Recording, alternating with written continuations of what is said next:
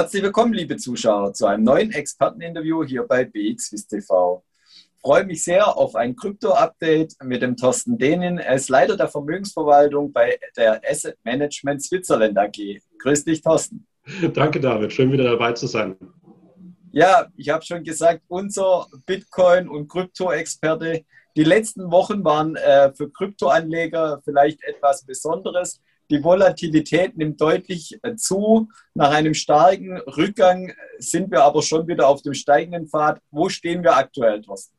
Ja, aktuell stehen wir wieder bei 38.000 Dollar im Bitcoin, also quasi der Krypto-Leitwährung, wenn man es so nimmt. Also auch Gradmesser für die Bewegung des gesamten Kryptomarktes, da die meisten Coins doch der Entwicklung von, von Bitcoin folgen. Und ja, du hast recht, wir haben einen volatilen, also sehr schwankungsreichen äh, Wochenstart äh, hingelegt.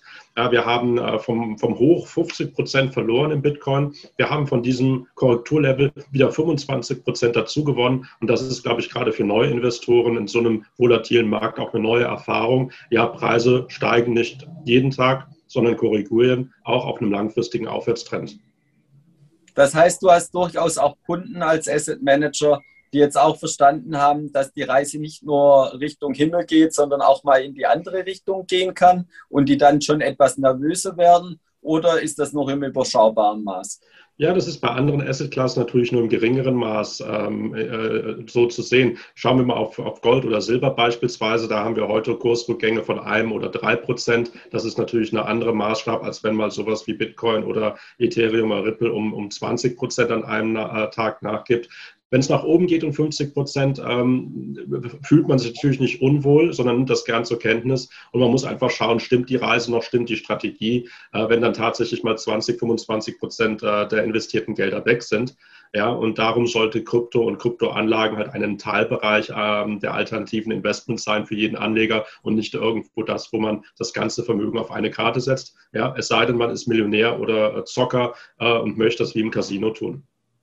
Und du hast andere Kryptowährungen gerade schon angesprochen. Ist nur der Bitcoin volatiler geworden die letzten Wochen oder auch die anderen Kryptowährungen?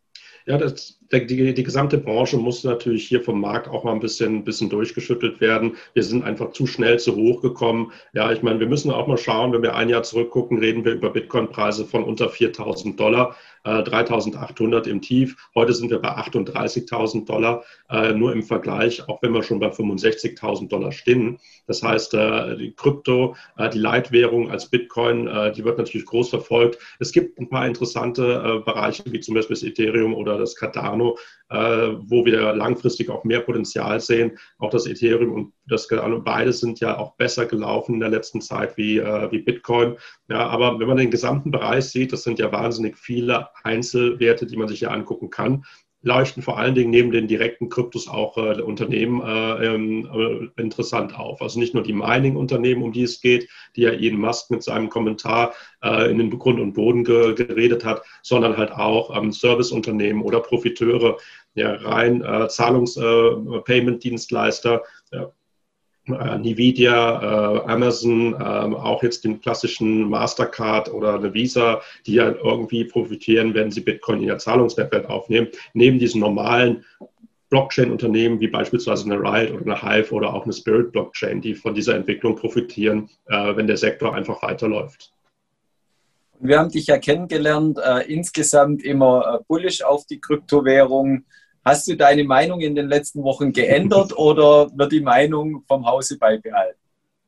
Sowohl meine als auch die Hausmeinung ist da äh, gleich geblieben. Also wir sehen den äh, Preis für Bitcoin äh, als, als Staat und als Leitwährung ähm, auch in diesem Jahr weiter steigen und auf neue Höchstkurse gehen.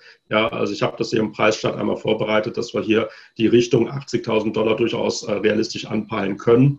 Ja, es ist natürlich ein, äh, eine Spekulation. Ja, der Preis äh, für die Kryptos ist ja auch nicht die, die prim, der primäre Maßstab, sondern es geht um die Anwendung, die Adaption der gesamten Technologie und äh, die Adaption der Blockchain, was ja gerade in den Startlöchern ist. Also vieles spricht für höhere Preise. Ja, deswegen äh, haben wir diese Korrektur genutzt, äh, um bei einigen neuen Mandaten hier noch Positionen aufzubauen. Und wir haben uns beispielsweise von Positionen in diesem Bereich nicht getrennt, auch nicht bei 30.000, ähm, obwohl es natürlich schon ein bisschen düsterer aussah.